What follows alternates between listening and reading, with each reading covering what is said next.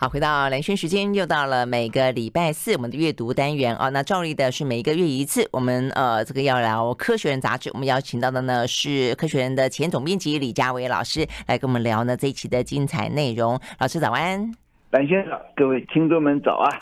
好早啊！那这一期的《科学人》杂志哦，有非常精彩的内容，都跟现在的一些时事啊，这个相呼应啊。比方说，现在正在进行中的，真的是非常看了非常的觉得难过的哦，这个残酷的俄乌战争，战火底下的乌克兰，让大家越来越感到钦佩的地方在于说，呃，即便家庭家园成为战场哦，但是他们依旧的呢，呃，组织民兵哦，奋起来抵抗了这个俄罗斯。好，民兵这件事情呢，在俄罗斯呃入侵乌克兰。里面呢，扮演着一个乌克兰捍卫家园的非常重要的力量。但是呢，这一期的《科学人》杂志呢，呃，讲了一个呢美国民兵的故事啊。美国的民兵呢，却成为呢分裂美国已经不是潜在了，是搬上台面的一个非常重要的一个军事啊，这个民间的军事力量，包括呢冲进当初呢美国国会的很明显的有一支哦，就是呢美国的民兵啊。所以到底民兵美国的民兵文化是一个什么样的局面啊？这一期的。科学人杂志呢有非常精彩深入的报道。那另外的话呢，讲到气候变迁啊，是被这一次的战争给稍微的掩盖的一个问题，但它却是持续性的，也是像一场的无形的战争正在摧毁地球。比方说，气候暖化竟然会让信天翁的离婚率增加，呃，气候暖化会让很多呃动物呃鱼类、呃、等等呢碰到的疾病增加，所以呢，其实很多鱼会去蹭鲨鱼。去让鲨鱼帮他抓背哦，然后目的的话呢是让自己的这一些呃传染病啦、被感染的病菌啦，可以呢被清除等等等哦，也是有非常多有趣的话题。那当然还包括呢现代人的心灵啊，其实呃越来越脆弱，越来越容易受到损伤。不管是呢战争后的所谓的军人、退伍军人症候群，或者是说呢一些边缘人格的。呃，人格障碍，那所以我们待会也都会来跟大家聊。但但是呢，封面故事我们一定要先跟老师讲一下啊。呃，因为这一期的《科学人》杂志显然的蛮用心的啊，企划了一个呢封面故事，找了啊这个二十个在台湾呢呃各个领域学有专精的科学人，要眺望二十年后的世界以及台湾。那台湾在世界应该扮演什么样的角色啊？好的，这二十位科学家，嗯，重点在。跟大家回顾二十年《科学人》创刊的时候，那时候的知识了解，以及预估二十年之后台湾的科学界或世界的科学界会关注哪些议题。首先呢，我们来谈一个最热门的，就是元宇宙。嗯它奠基在呃量子科学上头。嗯，在上个礼拜。一次聚会里头，我听到了台大的前校长张庆瑞，他也刚退休，他到中原大学了，到几个大学去担任另外一个电子方面的新议题——量子电脑中心。哦，他谈的是，大家别再多谈半导体了，现在已经进入量子时代，量子时代启动了大家对元宇宙的认识跟探索。同时是一个发大财的时候，嗯，啊，如果进去晚的话，那么这一切就输掉了，嗯哼。所以呢，你可以看到这期《科学人》杂志里头有也。碰出了很多这方面的，对，也有一篇跟量子电脑有关。我唯一看懂的一个部分，而且我觉得很重要的重要的一部分是说，量子电脑可以让目前的很多的运算的速度变快，快到什么程度呢？现在要花一万年去计算出来的东西，未来的量子电脑可以用两百秒。我觉得这个听起来我 我看懂了，但是我相信可能一直一不仅于不仅于此啊，对不对？不仅于此，对对对，所以到底还有什么？再强调，嗯，应用范围多广多广。对呀，到底有多广？要是输在起跑点上的话，那就惨了。嗯，那么举座动容啊，但是呢，说实话也听不太懂。那么，嗯，不过我们这次二十年的嗯特别邀请里头，当然不会忘掉胡正明。胡正明是当初台台积电。在台湾创业的首任技术长，他是一个了不起的学者，他得过美国的白宫国家技术创新奖章，他是美国加州伯克莱大学的教授。嗯，他特别回顾二十年前，我们能够做到最好的半导体是一百三十奈米。嗯，那是美国跟日本，台湾远远落后。台积电是在那个时候发展起来的。那么经过二十年，台积电创新推出了五纳米，就是啊，现在三纳米、二纳米出来了。嗯，一百三到目前五纳米，哇！对对对，他就是再度的强调，我们走在最前头，半导体还有很开阔的空间。当然，他没有批评说量子电脑技术将来会如何取代半导体等等之类的，但是强调我们还有很多在半导体领域可以发挥的。嗯，那同时，南轩，你可能注意到，我们也访问了吴敏球，对，一位企业家，对这个呃，机体电路晶圆上头的贡献成就是了不起的。嗯，他对这个事情也有看法，他也认为。台湾的强项在半导体，那么即使进入量子时代，在半导体上头一点都不能荒废，我们还可以有相当好的空间。嗯嗯。所以意思就是说呢，就科学界来说也好，或者企业界，比方说这个呃吴敏球他是旺宏电子的董事长嘛啊，就是他们呃有一个小小的辩论，一个就是说，因为量子科学、量子时代目前看起来很夯，很具有未来性，那所以应该要在这个地方像是在二十年前扶植台湾的半导体产业一样的去扶植。量子产业，或者是说呢，应该在半导体这部分，因为还有很多可探索的空间，而且我们现在已经有了优势，呃，优势哦，因此要去扩大优势，所以等于是是一个新领域，还是要去继续的呃，在既有的跑道上面扩大优势？这两方有不同的一些些微差距的看法，就是了。是啊，那这次当二十位科学家，绝大多数都跟应用科学有关系。嗯，那我们特别安排了。中央大学的叶永轩教授、叶永轩院士来谈一谈他自己的看法。叶院士或许蓝轩记得，他是卡西尼之父。哦，这样子。美国跟欧洲连锁去探索土星旁边的泰坦星那个卫星，嗯，那就是叶永轩一力推动的计划。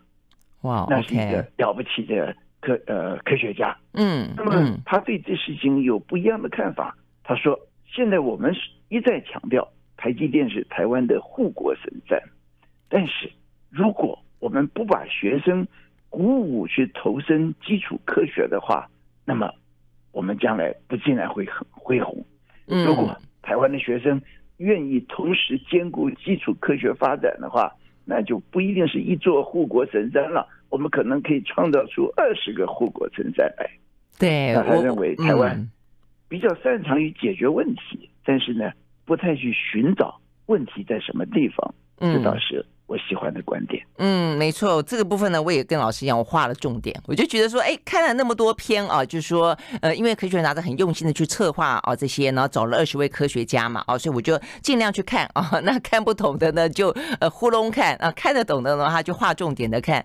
我也是觉得呢，这个叶永轩教授讲的这句话非常棒，嗯，我觉得，呃，当你真的呢学会一个正确的追寻知识跟呃这个置业的态度的时候，呃，其实这可能更重要。不管你今天是半导体，不管你这个是量量子电脑，其实都可能可以同步发展。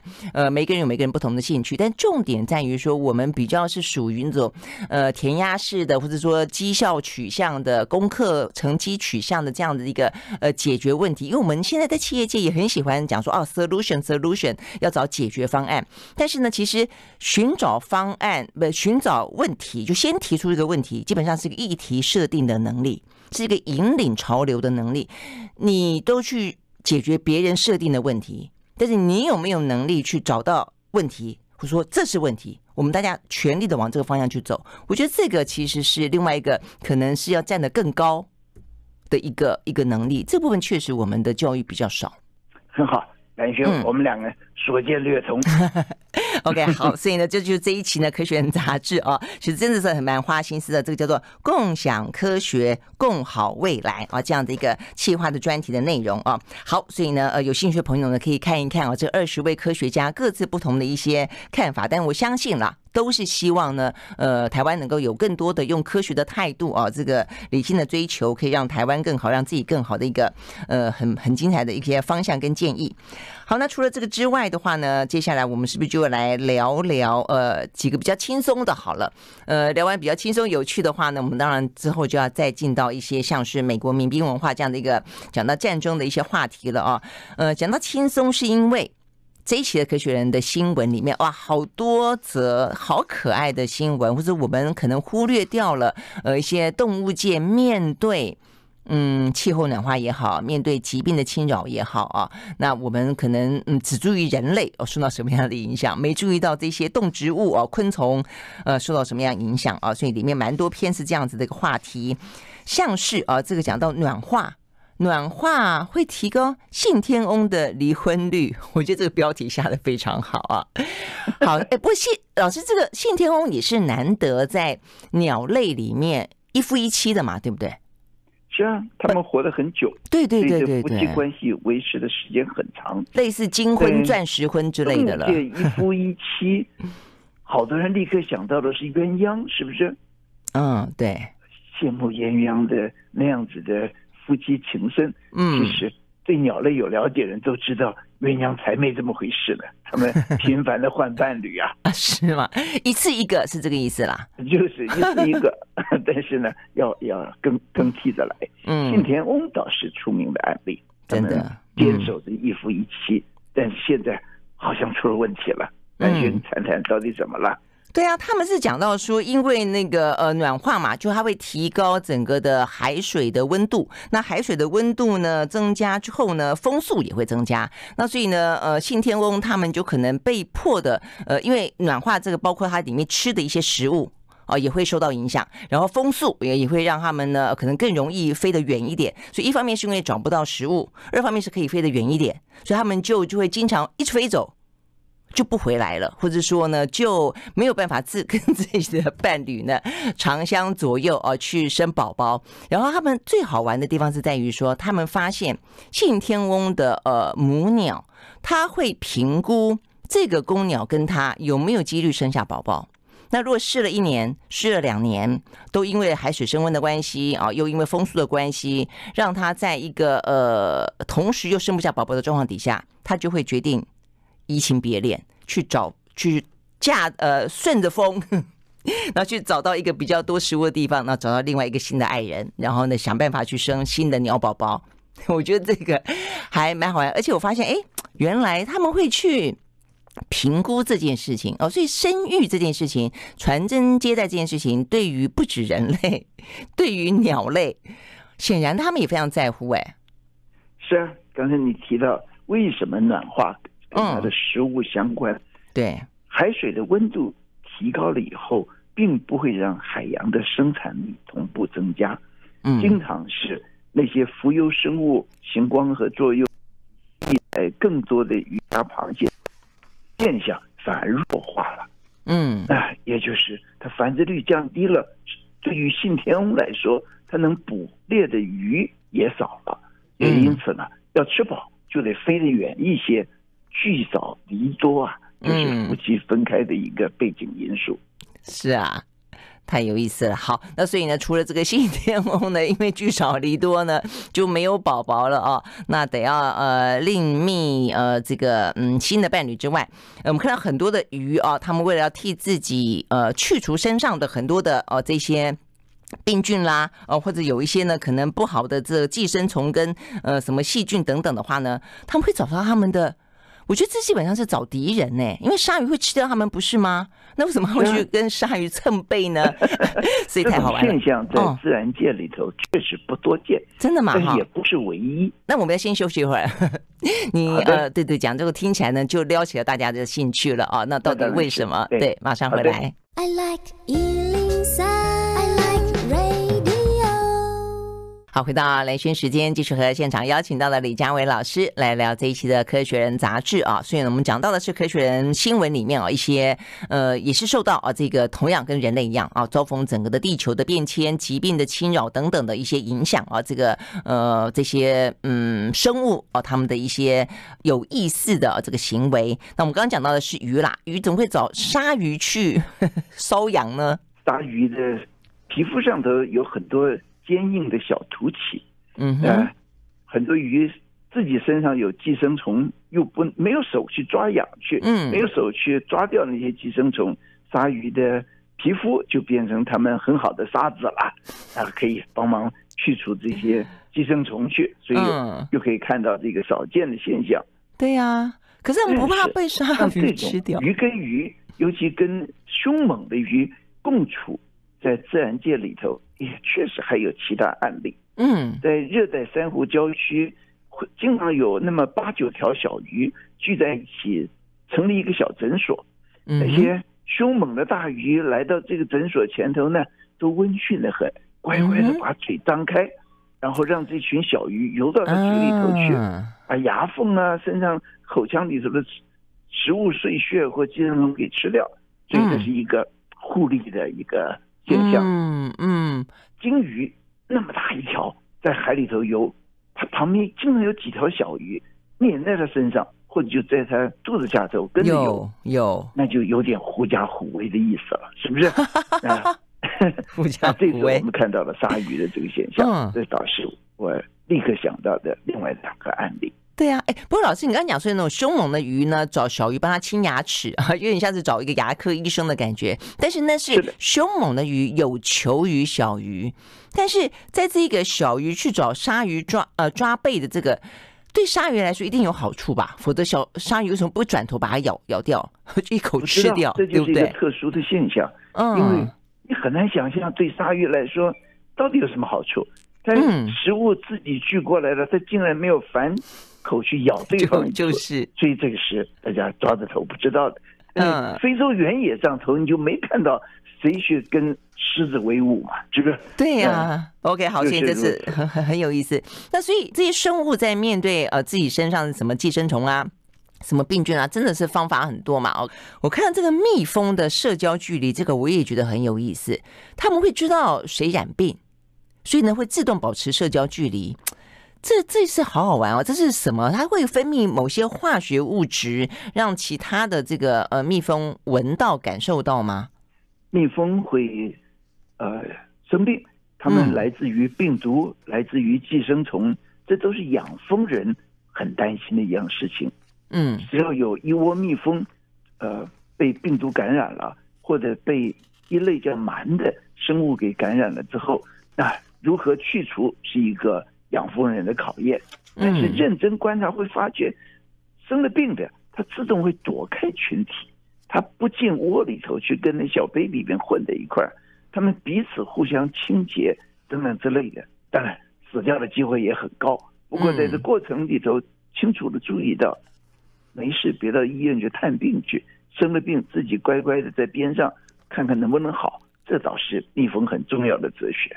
是吗？哈，真的是太有意思了。好，所以呢，讲到这些呃生物哦，面对疾病，那更不用讲说，那我们人类面对疾病又是怎么怎么去面对它哦，怎么处理？但是问题是，身体上的疾病比较容易发现，心理上的疾病，或是说脑袋里的里的疾病哦，真的是很难去捉摸。我觉得现在看起来，很多的一些脑神经，或者说一些心理学科的哦，这些科学家们，对于这个精神创伤所造成的这个。的阴影，呃，试图去理出一些头绪了哦，所以呢，在这一期的《科学人》杂志里面有一篇就讲到呢，呃，这个退伍军人症候群，呃，还有另外一个就是边缘人格哦，这个障碍的这篇文章。其实你看，现在正在战争，他们会不会从小就包括那些小朋友哦，会不会有留有很多战争的阴影，甚至连入侵的俄罗斯的士兵他们自己在战争当中看到别人在他的眼前死去，这其实在过去的很多的像波湾战争的哦这些研究里面，都会发现他会留下呃无可想象的创伤。那所以这些创伤到底该怎么去面对它？那他跟一些所谓的呃人格精神异常，他们说有部分的表征是很像的，所以常常会被错误判读。然后呢，而且怎么治疗又是另外一回事。所以这个其实是现代人很困扰的。你不见得碰到战争才会发生这样的精神创伤症候群，其他的呃生活当中的意外、性侵、呃家暴，其实也都会啊。读了这篇文章，我有几个感想。嗯，一个就是小的时候父母的关爱不在他身上。呃，借着这个观察，我就问了几位朋友，原来还了解。心理智商是最常碰到的就是这类问题。嗯哼，不少家庭的父母对孩子是有那种呃这些霸凌式的言语对待。嗯，啊，这一来留下的创伤是非常长远的。所以整篇文章四处出现。嗯，对于呃家庭里头自发的霸凌影响了孩子一生的发展，这是一个我的感想。嗯，第二个呢？我就想到现在疫情之下，你想想看，嗯，两个现象，一个是很多国家，尤其像美国的大学校园，在几个礼两三个礼拜之前，陆续的取消了禁令，那么你在校园里头可以不戴口罩了，那么同学也可以合着桌子一起吃饭，跟讨论学术问题，那么再来一个学校里头再也不那么严格的执行筛检了。我就问了，到底为什么？明明还有那么多人生病，结果他们告诉我，有两个流行病正在大学校园里头发展。一个当然就是新冠病毒，另外一个他们叫做 mental health，嗯，哎，心理心智出了问题了。嗯嗯，长期的一两年的闭锁，那么绝对的孤独，同才之间不能互动，研究生出现了严重的问题。以博士班研究生做例子，有百分之四十多到五十，嗯，有了严重的忧郁症，这样子哈，这是哦观察到的联想。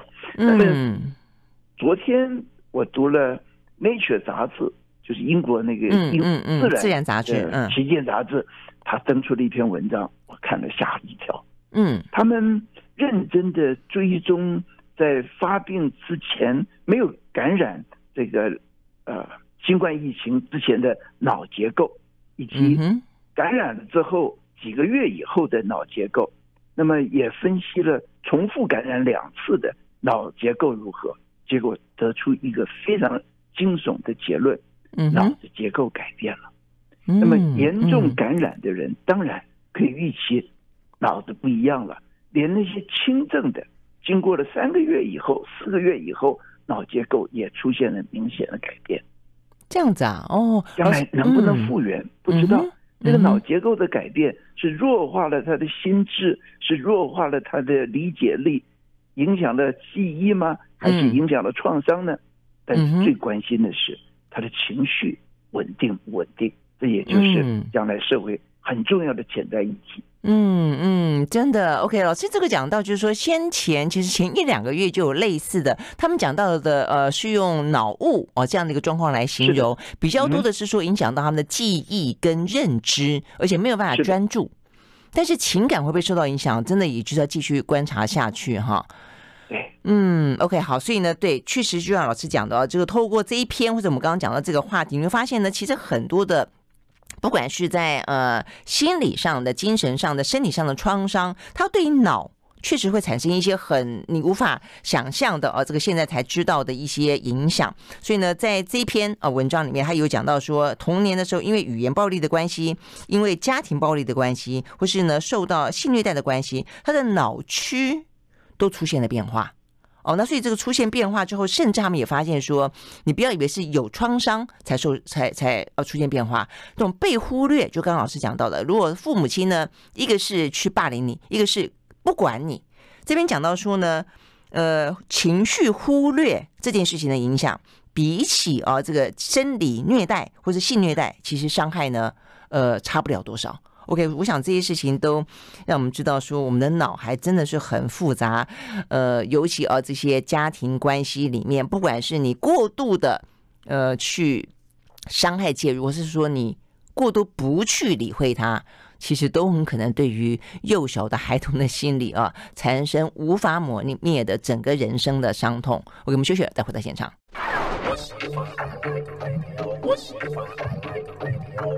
好，回到蓝轩时间，继续和现场邀请到的李佳伟老师来继续聊《科学人》杂志啊。所以，我们刚刚聊到的呢，呃，这个生物有生物的问题，然后呢，人类有人类的呃，这个精神上的、心理上的疾病，国家有国家的一些病啊。国家的病的话呢，对美国来说非常的严重哦。他们现在面对的一些是他们的族群撕裂，面对的呢是他们意识形态的一些崩解啊，面对的是他们呃蓝红和对峙啊。所以呢，最引发起呃这个端上台面哦，看起。来来就是呈现出这个巨大的伤口的，就是上次的美国的国会呃攻击事件。那我想这个攻击事件呃对台湾来说，对一般来说，大家只会说哦，你看这个美国的民主呃殿堂民主老大哥也会出现这种国会呃有暴民攻陷的一个状况。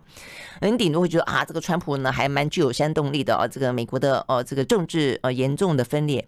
但是，呃，这篇文章而在《科学人》杂志，他讲的更多可能更深层的，来自于社会当中，其实是一个长期的问题，只是一次性的展现，或者是它被强化了，被政治所强化了。那就是呢，美美国的长期的种族歧视也好，还有呢他们的民兵文化。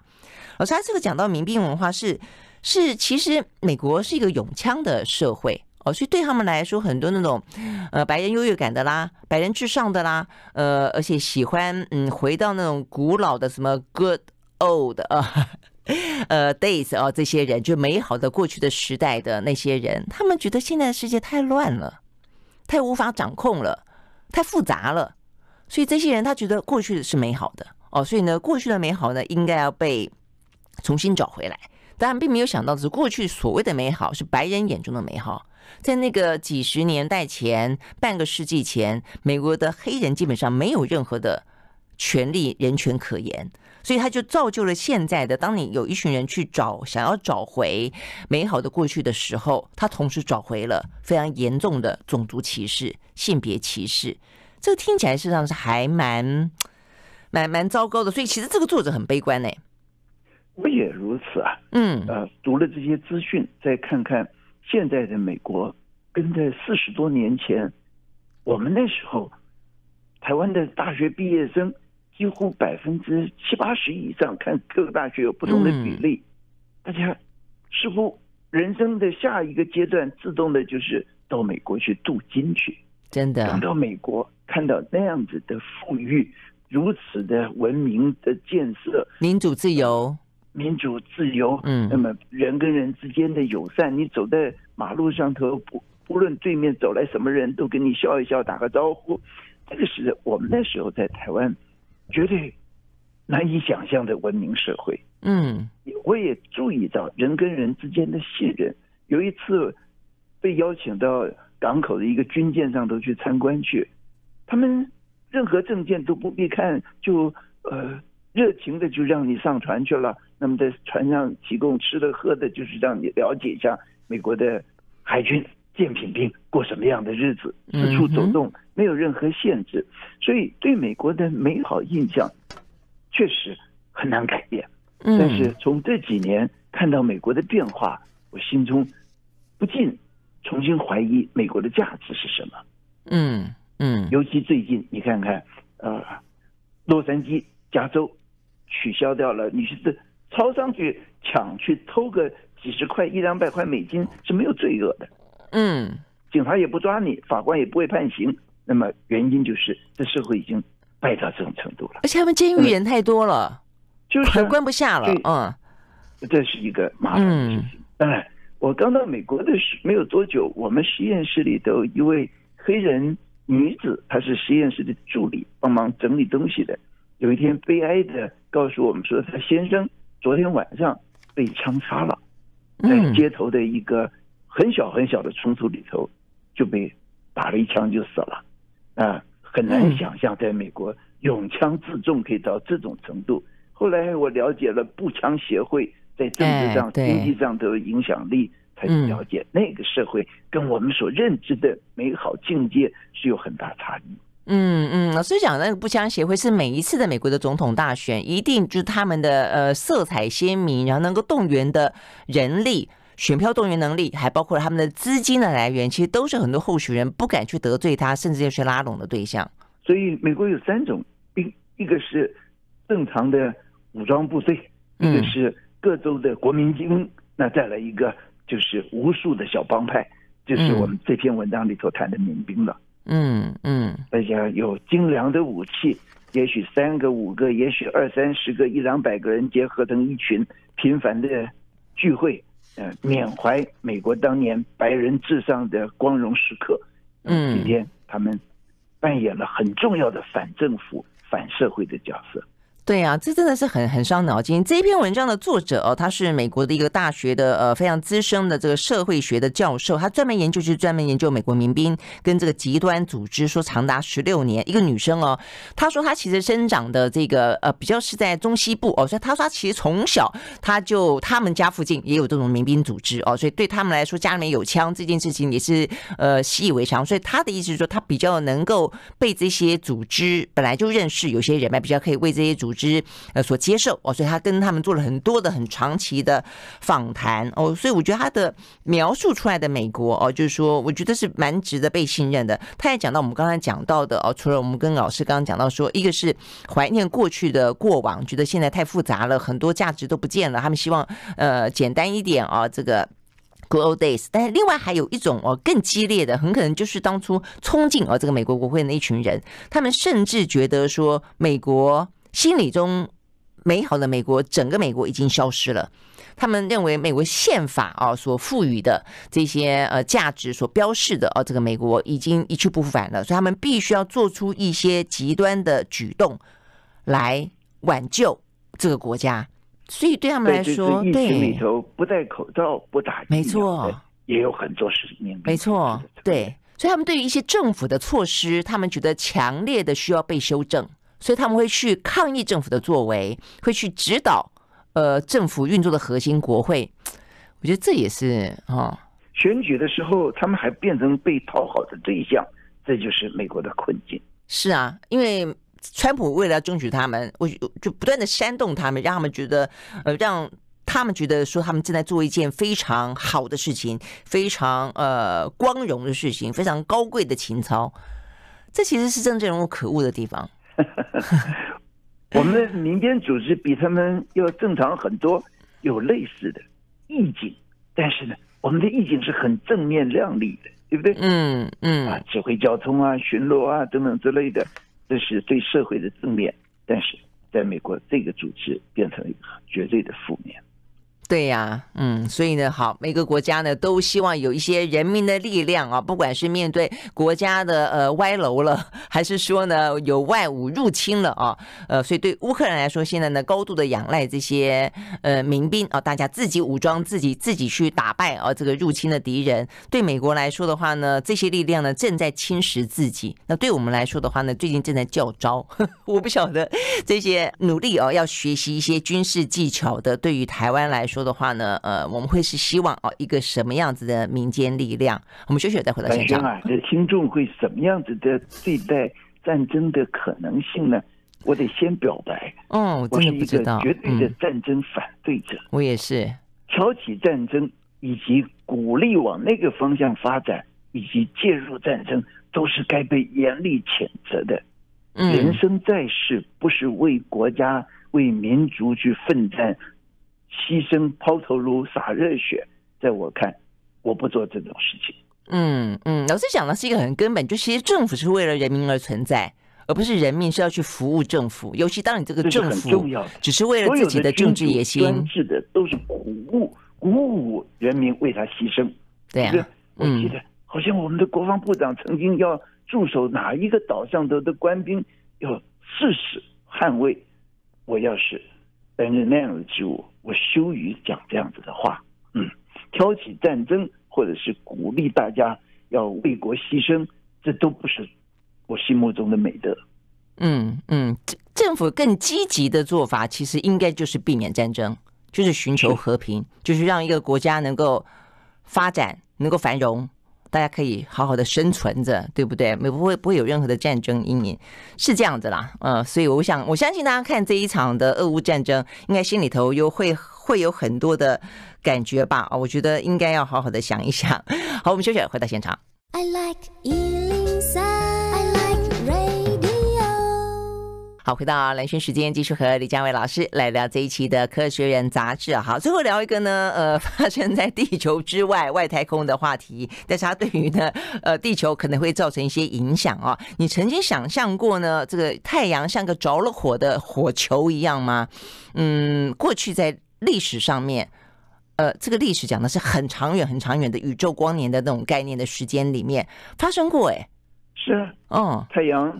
有四十多亿年的寿命了，它其实是一个不安定的恒星，它，再过四五十亿年，它会膨胀，把地球给吞掉。但是在我们人生在世，人类也就是二三十万年的历史嘛，嗯，二三十万年里头，我们的太阳曾经猛烈的爆发过吗？那对那时候的生物有什么样的影响呢？嗯，文献记载是不会谈这样事情的啊。今天科学家。从树木的年轮，从冰，嗯，冰冻的，呃，对对对，厚厚的冰层里头取得的那些特殊元素的含量，明白的说，在过去的一万年里头，至少有三次太阳曾经猛烈的爆发过。那这就是这期标题的日焰了。日焰如果用那样子的规模爆发的话，我们现在的人类文明是经不起。如此的摧残的，天空中的上万个人造卫星会被摧毁，我们地面上的通讯不存在，我们所有储存在记忆体里头的云端的所有资讯也都跟着化为乌有。所以，怎么样子防范这样子的灾难，可能是大家得认真想想的。哎，老师，你刚刚讲了一个重点，就是说，呃，其实它以前发生过，对不对？哈，然后，但是以前是因为人类的文明没有进展到现在那么的依赖这一些什么卫星啦，什么什么呃电啦什么的，所以呃，这个日焰所引发的磁风暴，就是磁场的那个磁，才会说对现在的人类来说可能会更担心这个可能的未来，是这个意思吗？哈，就是如此。以前太阳。嗯呼的一下子亮一下子，你在地面上人是不会感受到的。但是今天我们赖以为生的这些电子通讯啊、人造卫星啊，可经不起这样子的破洞。真的哈，这其实是人类呃这个文明的进展太。太厉害呵呵，也有它的麻烦所在。这个太阳未必的日焰啊，那个火焰的焰，并没有什么，不见得有什么变啊。但是地球变了，所以呢，地球受到的影响就更大了。诶，老师，但是你刚刚也讲到一个，它是透过呢，呃，树木的年轮，还有呢，从冰就极地凿出来的冰芯，去看出啊，这个曾经有过这样的一个迹象。是的，因为在日、哦、这可以推断得出来哈。太阳活动旺盛的时候，这些元素的组成是会改变的。啊过去没有记录，根本无从追寻。